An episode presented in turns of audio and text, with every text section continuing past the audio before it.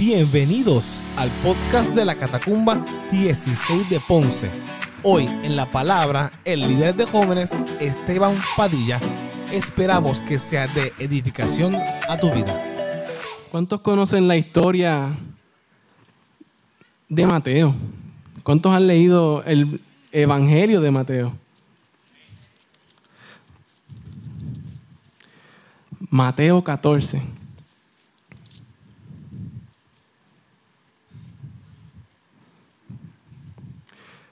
En lo que llegamos al, capítulo 14, les quiero compartir algo. Mateo, el Evangelio de Mateo, es considerado el Evangelio más antiguo escrito. Se dice que, que, obviamente fue el primero que se, que se escribió, pero desde el último libro del Viejo Testamento hasta Mateo, ¿verdad? Sí. Hasta Mateo se dice que pasaron sobre 400 años y que durante ese tiempo hubo muchos cambios en la, historia. Este, se dice que, Roma era quien gobernaba, era el, el, que tenía el poder en ese tiempo, y, y se entiende que al pasar del tiempo, esos 400 años, hubo este tipo de silencio, por decirlo así, de parte de Dios al pueblo. Y no es hasta que llega este libro de Mateo, ¿verdad? No es hasta que Dios comienza a hablar al corazón de, Zacarías que vuelve a rebrotar, ¿verdad? Y vuelve a suceder lo que es la historia de Jesús. Así que, acompáñame, Mateo 14, 22 al 36.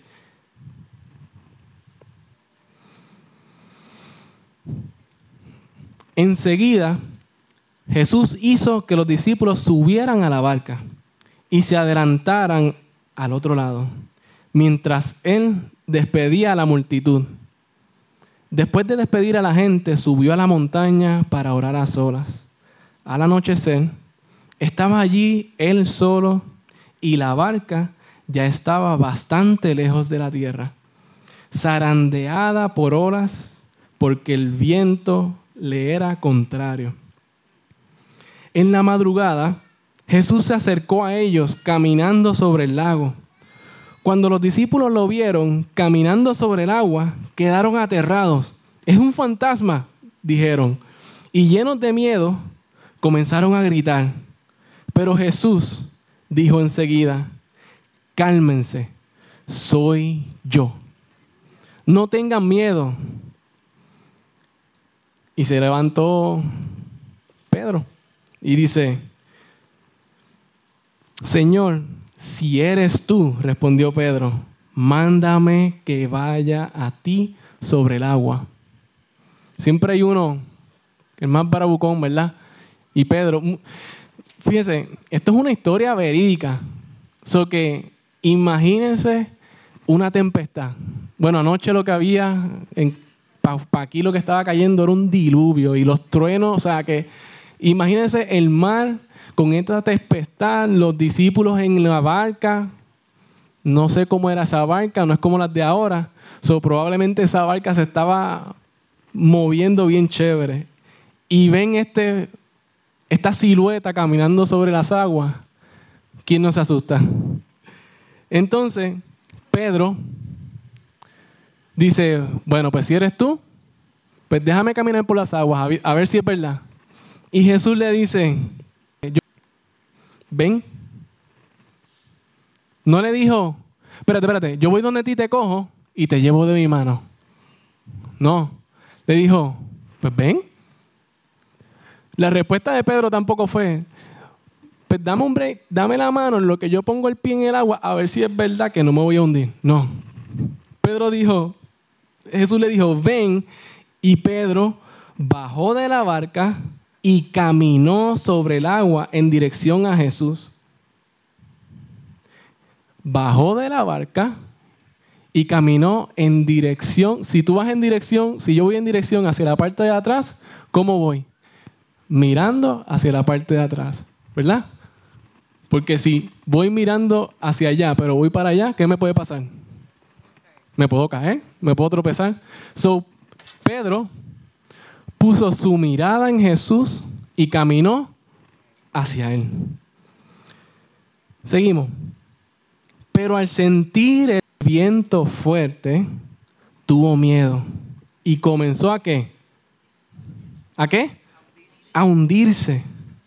Entonces, ¿qué hizo? Gritó. No oró. No dijo, pues déjame ahora, Señor Padre, por favor. No, ¿qué hizo? En medio de la tempestad, en medio de la dificultad, hundiéndose, su vida estaba en juego, ¿qué hizo? Gritó, clamó, Señor, Señor, sálvame. Enseguida Jesús le tendió la mano y sujetándolo, ¿qué hizo? Lo reprendió, lo regañó. Hombre de poca fe, ¿por qué dudaste? Cuando subieron a la barca, el viento se calmó. Los que estaban en, el, en la barca lo adoraron diciendo, verdaderamente tú eres el Hijo de Dios. Después de cruzar el lago, desembarcaron en Genezaret. Los habitantes de aquel lugar reconocieron a Jesús y divulgaron la noticia por todos los alrededores. Le llevaban todos los enfermos, le suplicaban que les permitiera tocar siquiera el borde de su manto, y quienes lo tocaban quedaban sanos.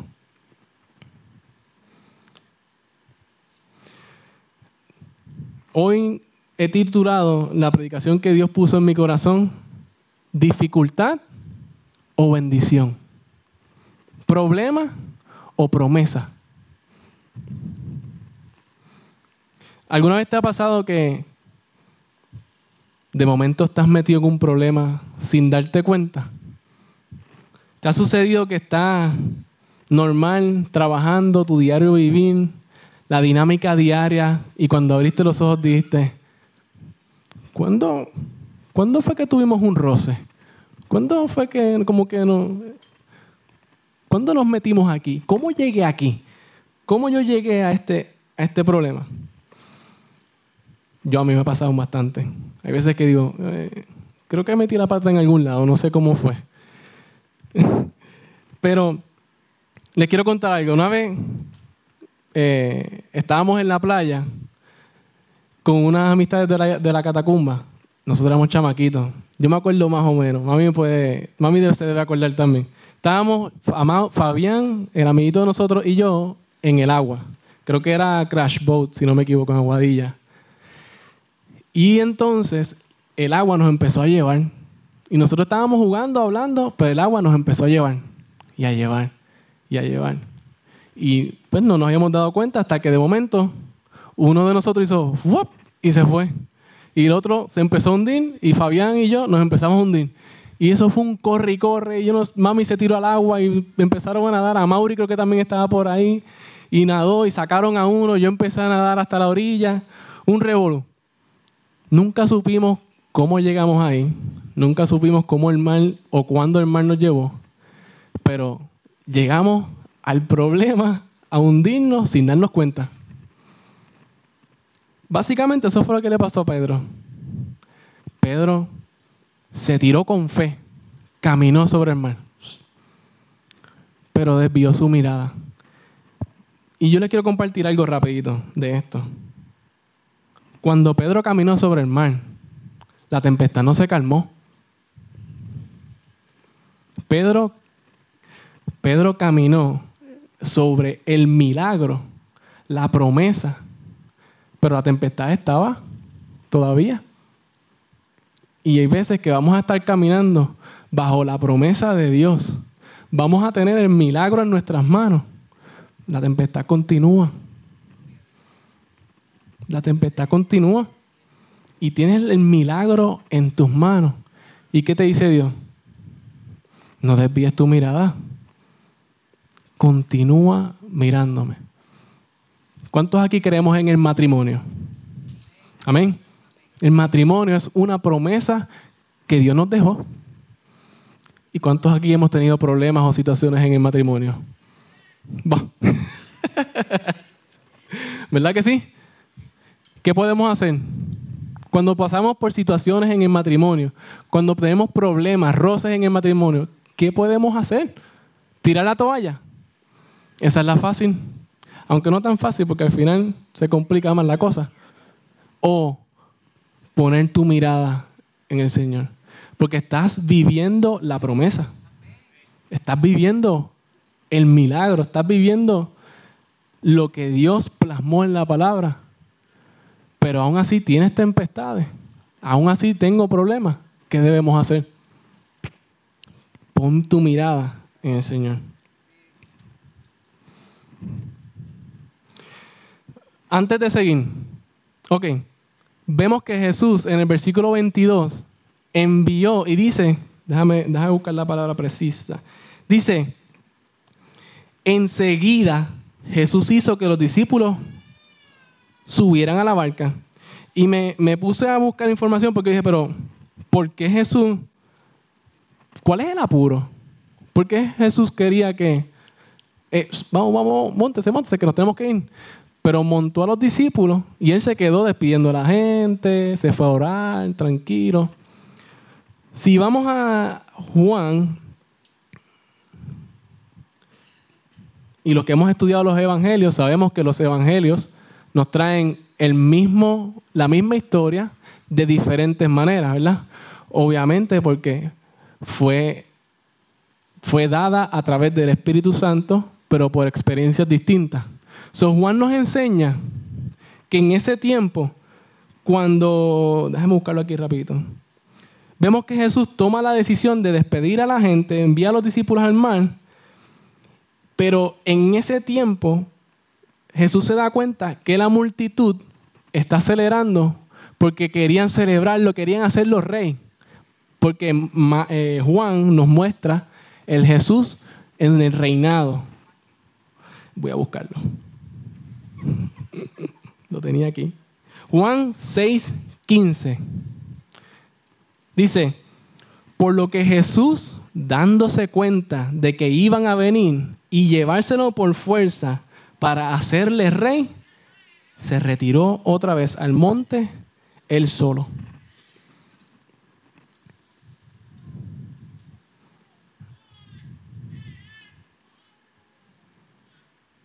Y es curioso porque Mateo,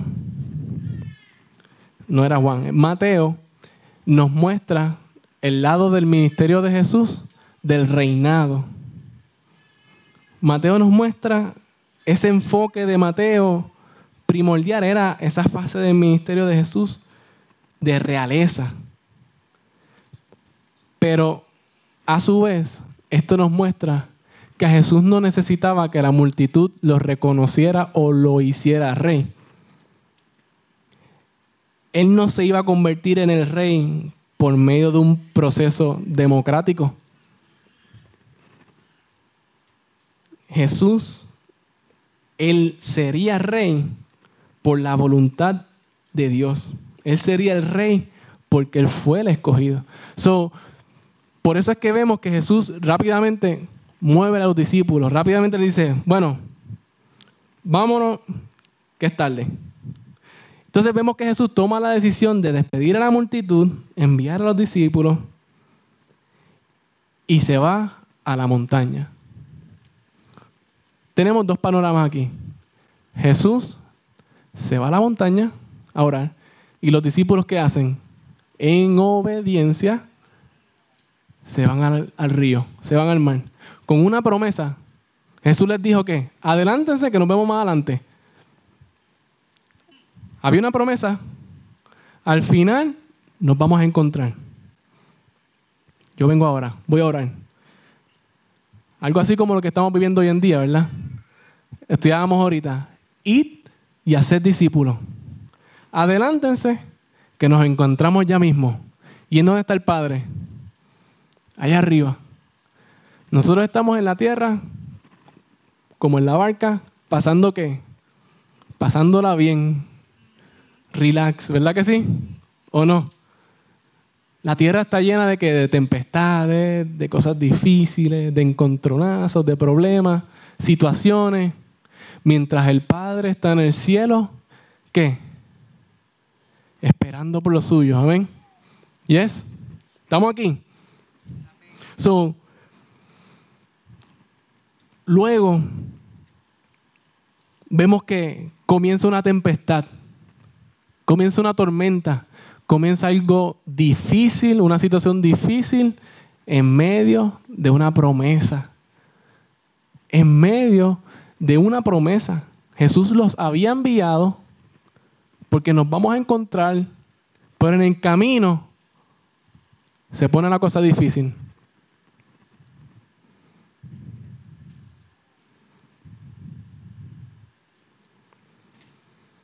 ¿Y qué sucede? Llega el fantasma, llega Jesús, ¿verdad? Y se encuentra con los discípulos. Y el detalle que más me marca aquí es el corazón de Pedro. De Pedro. Pedro en la tempestad, en la dificultad, aún así es atrevido. Él pone en prueba a Jesús. Ah, tú dices que eres tú. Los demás no dijeron nada, los demás dijeron, bueno, pues. Pero Pedro dijo, como diría, como diría Eliana, ¿en serio? ¿En serio eres tú?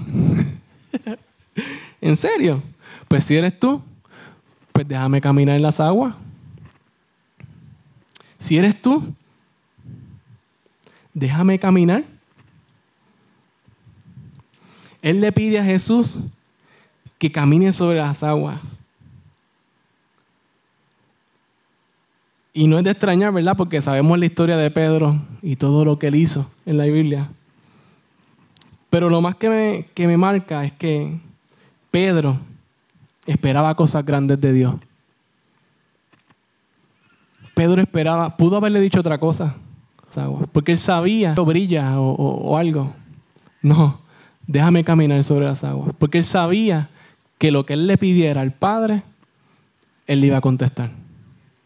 Y muchas veces estamos viviendo el milagro o estamos pidiendo algo y cuando vemos un detalle, ahí no, ay, gracias Señor. Está bien, está bien, hasta ahí estamos bien. Y no nos damos cuenta que ese es el principio de la promesa de Dios. Que Dios quiere continuar haciendo cosas grandes contigo. Lloré el domingo, está bien hasta ahí, pero el lunes ¿Por qué no lo buscamos más fuerte? El martes, ¿por qué no nos entregamos al Padre en la célula? El miércoles, ¿por qué no me puedo levantar temprano en las mañanas a orar y entregarle el día a Dios? El jueves, ¿por qué no llego a la iglesia y me congrego y aprendo? Porque es que el domingo ya yo recibí. Y me conformo con eso. Y no te das cuenta que Dios quiere más, quiere darte más. Él quiere, él él quiere llevarte al máximo. Ayer fuimos a Office Max y Office Max dice, Max es más. Porque Dios te quiere llevar ahí. Te quiere dar más. Pedro sabía eso.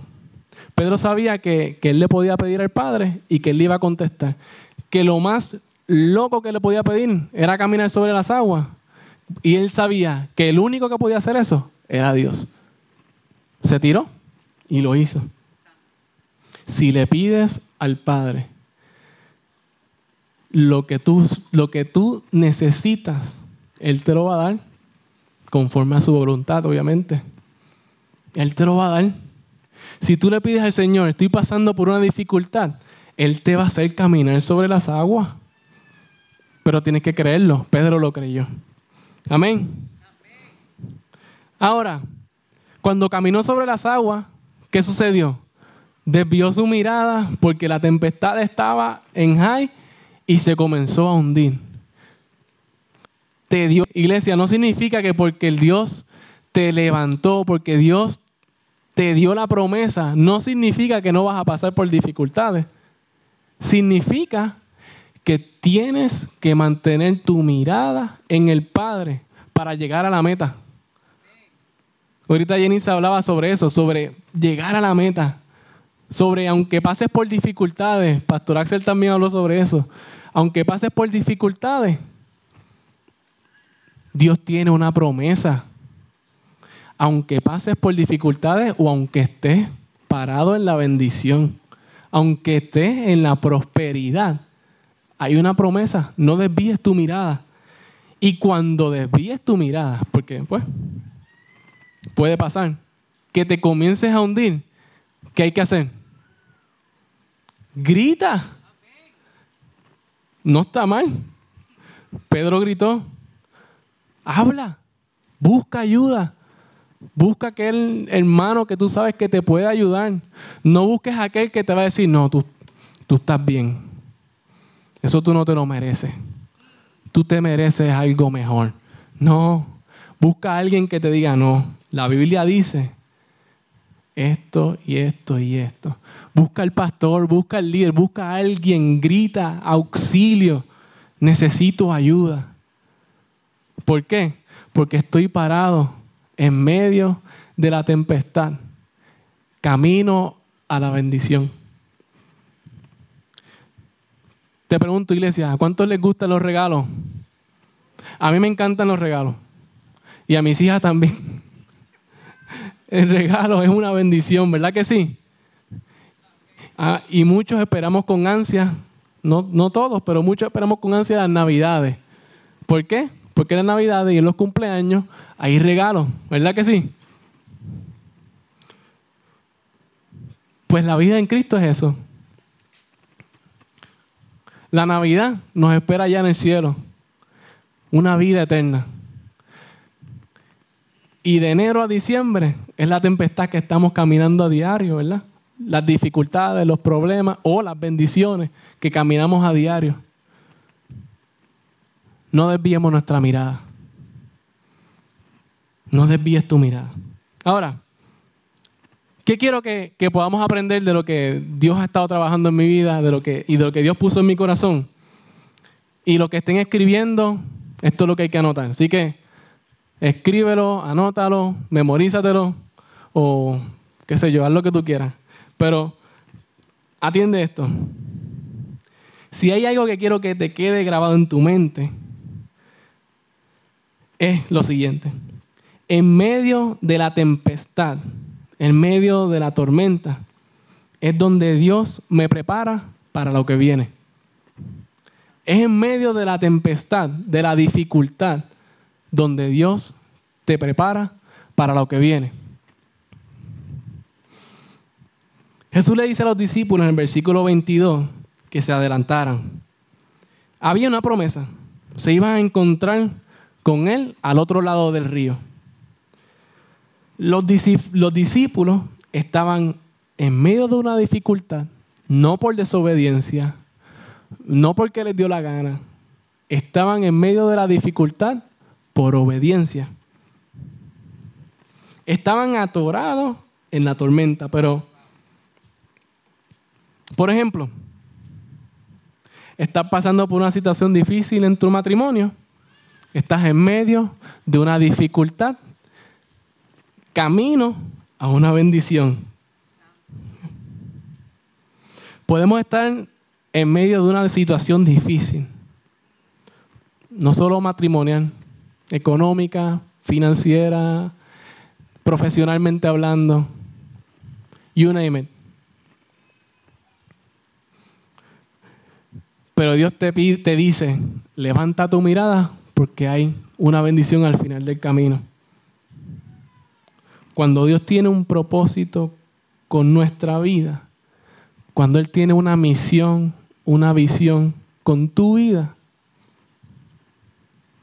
el diablo va a buscar todas las maneras de qué?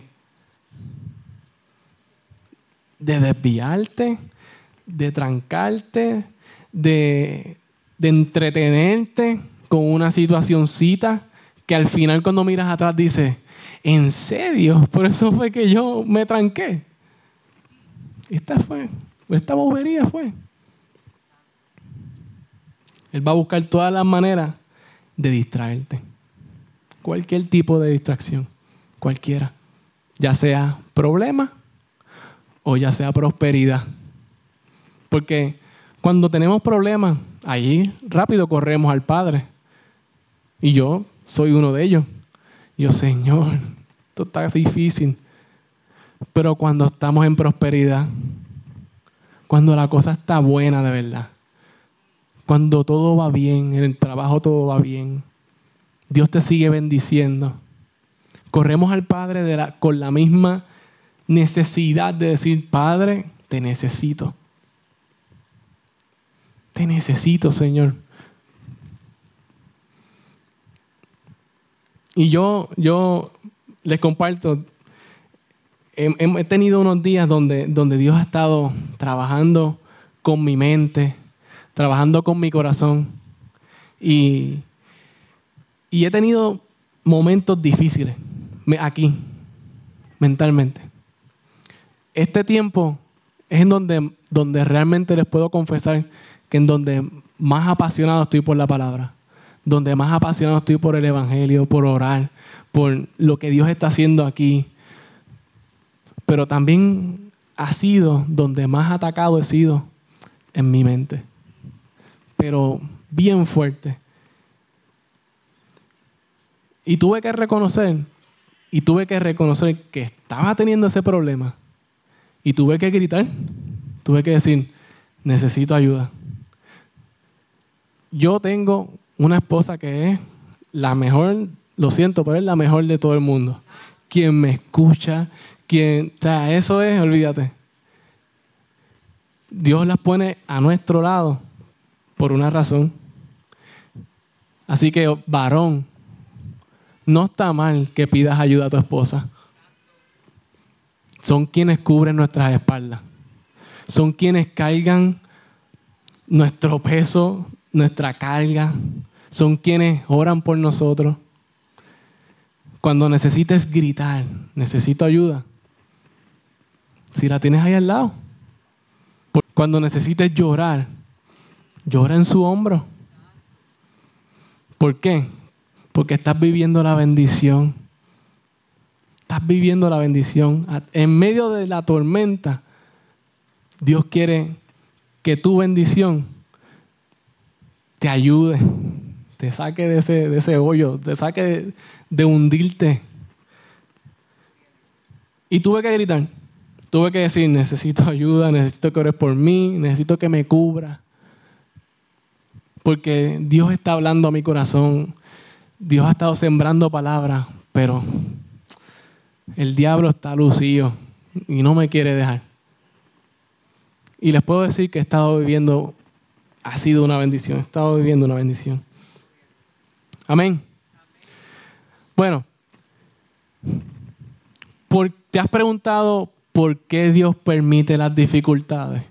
¿Por qué Dios permite estas tormentas? ¿Por qué Dios permite estos momentos difíciles? Pues yo le voy a compartir de muchos tres puntos o tres razones por la cual Dios permite tormentas o dificultades antes de una bendición. Número uno, ya lo habíamos mencionado, pero apúntala por ahí. Dios permite una tormenta en medio de una bendición, porque la tormenta en medio te prepara para la promesa. La dificultad en medio te prepara para la bendición. Si no practico, no perfecciono mi juego. Si yo no voy a tirar un rato a la cancha, pues no voy a meter la bola igual como yo quisiera, ¿verdad? O si yo no practico la guitarra o el instrumento, pues no puedo, no puedo desarrollarme a otro nivel. Podemos ir al trabajo. Si yo no practico o no ejecuto lo que aprendí en, en la universidad o lo que me enseñaron en el trabajo, pues me voy a estancar. No voy a poder llegar a dónde? A la promesa. No voy a poder llegar al próximo nivel. Así que cuando estés pasando por una dificultad o por una situación, no, no pongas tu mirada en la situación, pon tu mirada en la promesa. Pon tu mirada en lo que Dios ya habló para tu vida. Señor, ¿qué tú tienes para mí? El proceso te ayuda a desarrollarte para la bendición. Te prepara para lo que Él ya tiene preparado. Número dos, Número uno, Dios permite una tormenta en medio de una bendición porque la tormenta en medio te prepara para la bendición. Dos, Él quiere hacer cosas nuevas en nosotros para luego hacer cosas nuevas a través de nosotros. Porque es que si yo no sé hacerlo, no puedo enseñarlo. Si yo no he pasado por el proceso, no puedo guiar a alguien. Si yo no sé guiar, no puedo enseñarle a alguien a guiar. So, Dios quiere transformar tu vida. ¿Para qué? Para ir y hacer discípulos, para que tú puedas sembrar en el corazón de otra persona. Él permite la tormenta en medio de la bendición para prepararte para la promesa. Él quiere hacer cosas nuevas en ti para hacer cosas nuevas a través de ti. Y número tres, Él quiere cambiar tu actitud. Él quiere, es pasado por fuego para sacar sus imperfecciones y tener que, oro puro, ¿verdad? No cambies la meta porque estás en medio de una dificultad. No cambies la meta. Cambia tu actitud.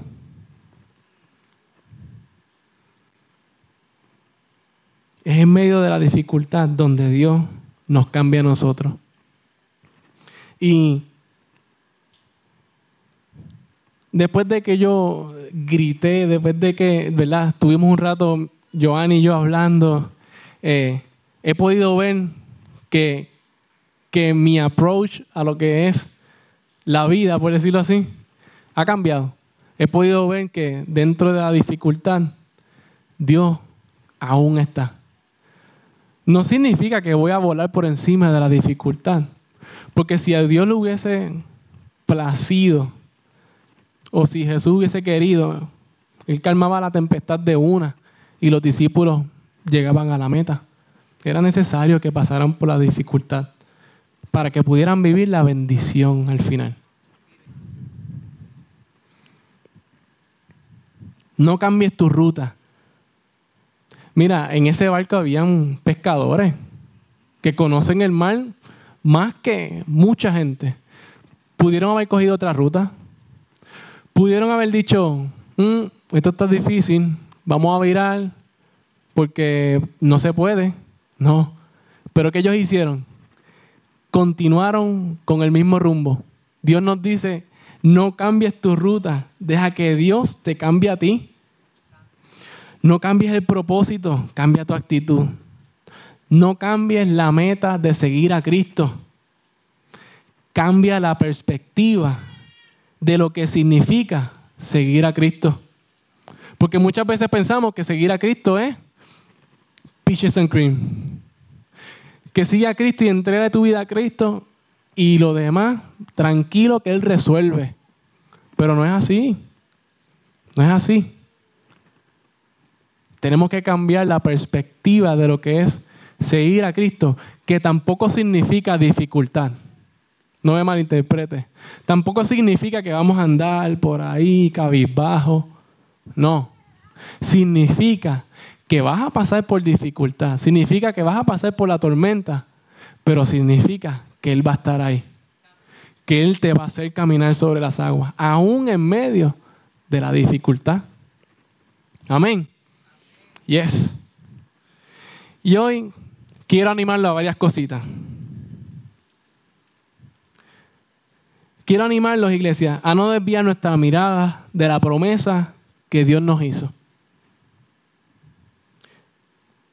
que si estás pasando por un momento difícil, que si estás pasando por una tribulación matrimonial, profesional, en tu vida mental, que si estás pasando por la tormenta, no te quites, no desvíes tu mirada.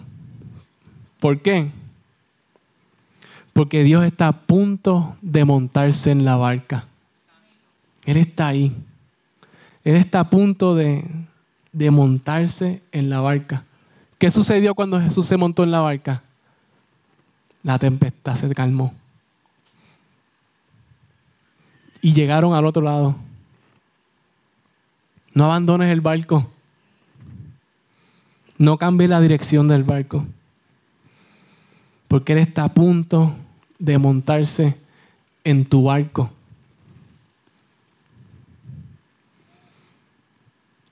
Hay tres cosas que te quiero compartir hoy. Tres cosas que Dios puso en mi corazón con esto de, de, no abandonar la barca. Porque es fácil decirlo aquí arriba. Podrás pensar eso. Es fácil decir, no abandones el barco, pero Esteban, tú no estás viviendo lo que yo estoy viviendo. Y es verdad. Probablemente mis dificultades para ti sean una bobería. Y eso lo entiendo. Pero yo he aprendido que Dios no me da carga que yo no pueda cargar. Que Dios no permite cargas que yo no pueda cargar. Que, que, que por lo que por la situación por la cual yo estoy pasando, la estoy pasando porque Él sabe que yo tengo la capacidad para poder sobrepasarla. Así que por lo que tú estés pasando hoy, Dios te ha dado la capacidad y te va a dar la fortaleza para poder sobrepasarla. No te bajes de la barca, porque Él está ahí, a un paso de calmar la tempestad. Punto número uno, les quiero compartir. Enfócate en la visión, no en el pronóstico. Déjenme Enfócate en la visión, no en el pronóstico. Filipenses 3:13 dice, hermanos, no pienso que yo mismo haya logrado, lo haya logrado ya. Más bien, una cosa hago, olvidando lo que queda atrás y esforzándome por alcanzar lo que está adelante. Enfócate en la visión, enfócate en lo que Dios va a hacer en ti, no en el pronóstico. Hoy llegamos aquí todos temprano y me gocé a otros niveles. Ver que el discipulado, lo que Dios está haciendo y cómo lo lleno que estaba, para mí eso es, es otros niveles. El pronóstico, bueno, por la mañana yo dije, mm, esto va a estar complicado. Esta lluvia que ha caído y el pronóstico no era el mejor. Pero ¿qué hizo la iglesia? Se enfocó en la promesa se enfocaron en la promesa, en que Dios está trayendo palabras frescas, en que Dios está trabajando en nuestros corazones, con todas nuestras imperfecciones. Él está trabajando y está trayendo palabras nuevas a nuestros corazones. Enfócate en la visión, no en el pronóstico. Dicen que la cosa va a estar difícil. Dicen que la gasolina va a seguir subiendo. Dicen que no va a haber comida en un futuro. Dicen, yo me enfoco en que para mí no me va a hacer falta nada.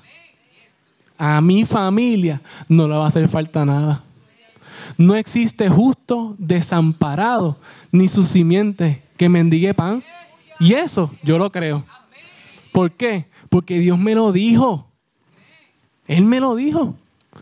En el mundo tendréis aflicción. ¿Pero qué dijo? Confía que yo lo vencí. Confía, dijo.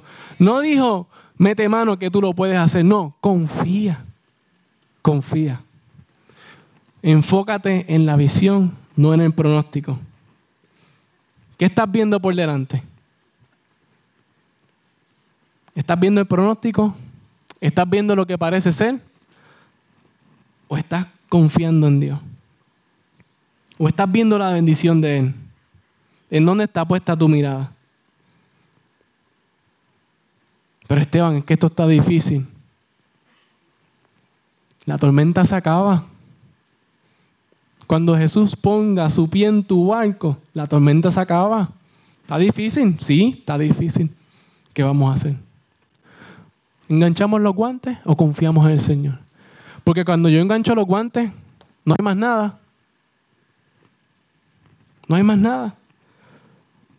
No compares tu tormenta con la situación que estás, con la situación en la que estabas antes. Tacho, es que antes de yo, antes de yo haberme casado, tacho, yo podía ir a la cancha y me iba a jugar guerrillas por ahí hasta las 10 de la noche. Antes la cosa era más fácil. Mantente firme en la promesa de Dios. Mantente firme en la bendición del matrimonio. Mantente firme en la bendición de buscarle a diario. Mantente firme en la bendición de estar todos juntos, unánimes en la palabra, en la casa.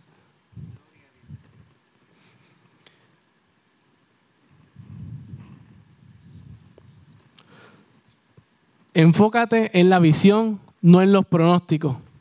Número dos, sigue remando. Sigue remando aunque la cosa no avance.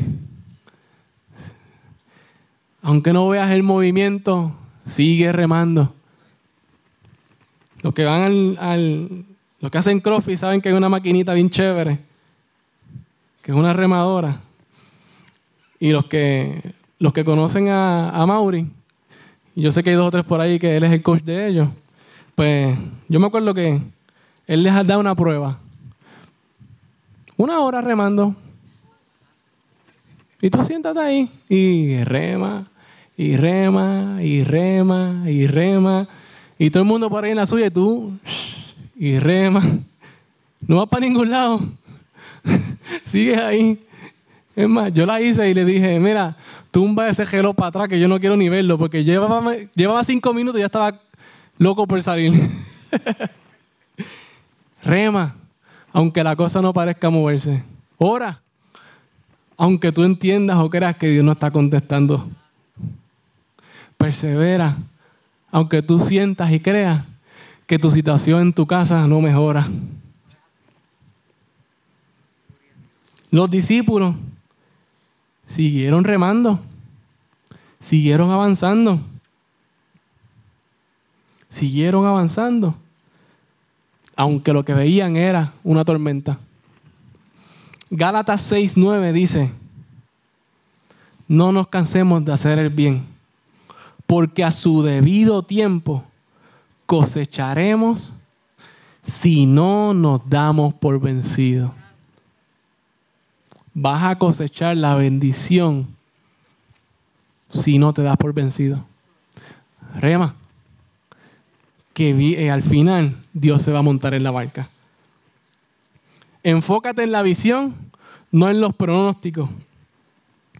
Sigue remando aunque no avanza, aunque no vea movimiento. Y número tres, pon a Dios en primer lugar. Pon a Dios en primer lugar. En verdad, consideramos dichosos a los que perseveraron. Ustedes han oído hablar de la perseverancia de Job y han visto lo que al final le dio el Señor. El Señor es muy compasivo y misericordioso. Santiago 5:11. Conocemos la historia de Job, ¿verdad? Un hombre de Dios. Y Dios permitió le dijo al diablo, mete mano ahí. Ese, como diría un compañero mío de trabajo, ese es mi gallo. Mete mano ahí que ese hombre... Job llegó al punto que su esposa le dijo, mira, maldice al Dios tuyo y date por vencido. ¿No viste que te dejó solo? Sus hijos murieron, se quedó sin nada, enfermo, sus amigos lo abandonaron básicamente sacó a Dios de primer lugar. Se mantuvo ahí, firme. Dios me dio todo esto y si le dio la gana de quitármelo, Él me lo va a quitar. Pero ¿qué dijo? Que sea el nombre de Dios bendecido. Los discípulos pudieron haber abandonado la situación. Ellos pudieron haberle dado para atrás. Se pudieron haber tirado de la barca. Pero se mantuvieron firmes porque sabían que había una promesa. Sabían que al final, al otro lado del, del río, se iban a encontrar con Jesús. Y venían de ver milagros. Porque Jesús había multiplicado los panes y los peces en la cara de ellos. Se montaron en la barca y no sabían ni qué había pasado, porque si vamos para atrás se dan cuenta que, el corazón de ellos estaba endurecido porque no, no sabían qué había pasado, solo que Dios multiplicó panes y peces para cinco mil personas, sus esposas y sus hijos. Pasaron de, una, de un milagro a una tormenta, porque al final del camino Dios iba a hacer otras cosas, sanidades. La gente se iba a tirar a orar, a buscar a Dios. O sea, se pudieron haber tirado, pero decidieron poner a Dios en primer lugar. ¿Estás pasando por dificultades? Pon a Dios en primer lugar. Estoy pasando por dificultades económicas. Pon a Dios en primer lugar. Estoy diezmando. Estoy ofrendando. Esteban, es que no me da. Es que la cosa está difícil. Pon a Dios en primer lugar.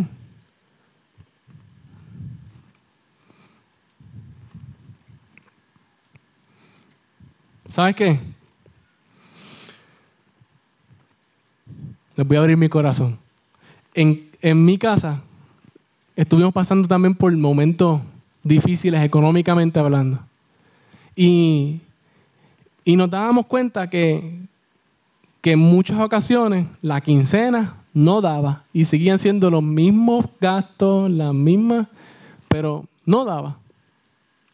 Y, y no fue hasta que nos detuvimos, tomamos la decisión de poner a Dios en primer lugar. Porque una cosa es decir, pago, pago, pago, pago, y diezmo lo que me sobre, si puedo diezmar, si no, pues que Dios conoce mi corazón y Él sabe que yo tengo mi... Y, lo, y algo diferente a eso es diezmo y después pago, pago, pago. ¿Por qué? Porque eso muestra una confianza en Dios. Eso muestra que no confío en mi dinero, confío en lo que Dios puede hacer a través de lo que yo puedo dar a la casa. Muestra que no dependo de lo terrenal, dependo de su promesa, de su promesa, que no te va a hacer falta nada, que Dios va a suplir, que Dios va a proveer. Y tomamos la decisión de hacer unos cambios y organizarnos, y ahí hicimos, mi esposita hizo sus, sus tablas y sus cosas. Y lo primero que hacemos es que diezmar. Yo soy, mira, cuadrado y medio. Y había veces que yo decía, mm, esto no nos va a dar. Y yo, Ani, no, diez más, primero. Y yo, ay, Dios mío. Pues está bien, vamos a ver. No nos hace falta nada. En casa siempre hay comida, gracias a Dios. Siempre nos da para todo. ¿Por qué? Porque decidimos que aunque es difícil, poner a Dios en primer lugar. Estás pasando por dificultades, por momentos difíciles. Pon a Dios en primer lugar. Sigue remando. Sigue remando. No te quites. Enfócate en la visión de Dios, en la bendición, en la promesa de Dios. No te enfoques en la dificultad, porque Dios está a punto de montarse en tu barca.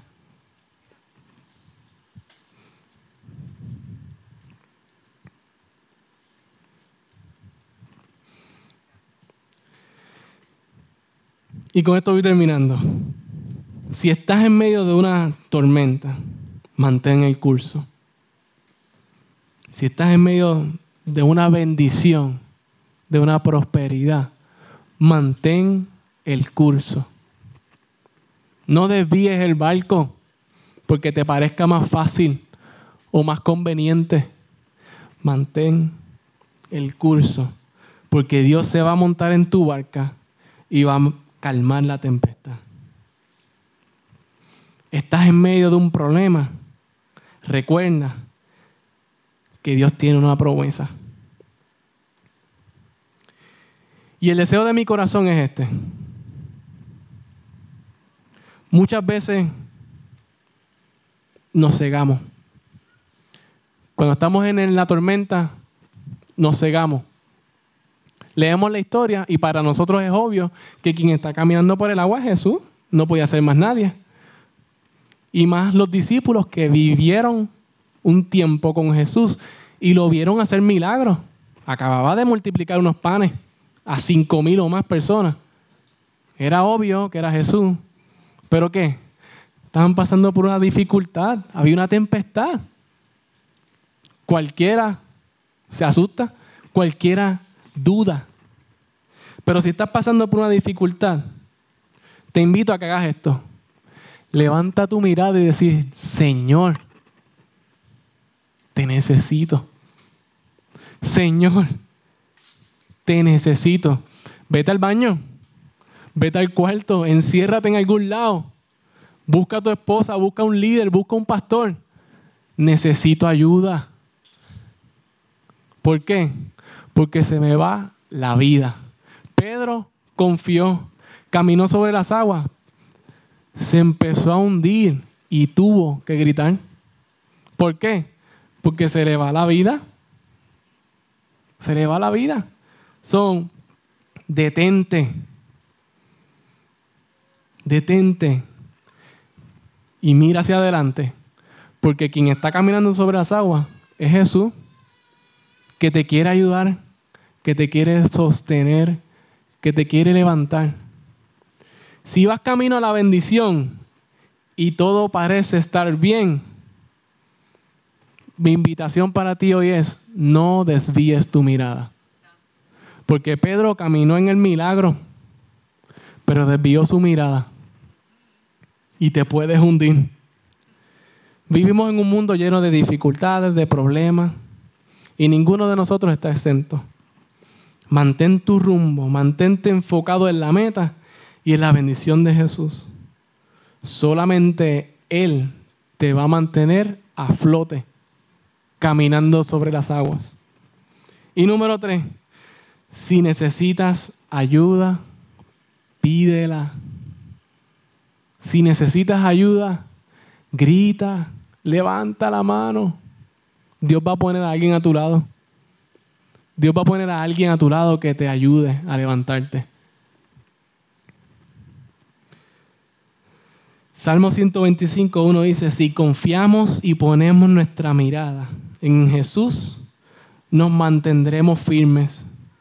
Podremos enfrentar, hermanos 10, 11, o el problema y mantenernos firmes en Él. Romanos 10:11 dice oración por todos aquellos que están pasando por alguna dificultad para que podamos mantener el curso, mantener nuestra mirada en Jesús, que podamos perseverar porque Jesús se va a montar en nuestra barca. Jesús se va a montar en la barca. Iglesia, nos ponemos de pie. Y los quiero invitar a hacer dos cosas.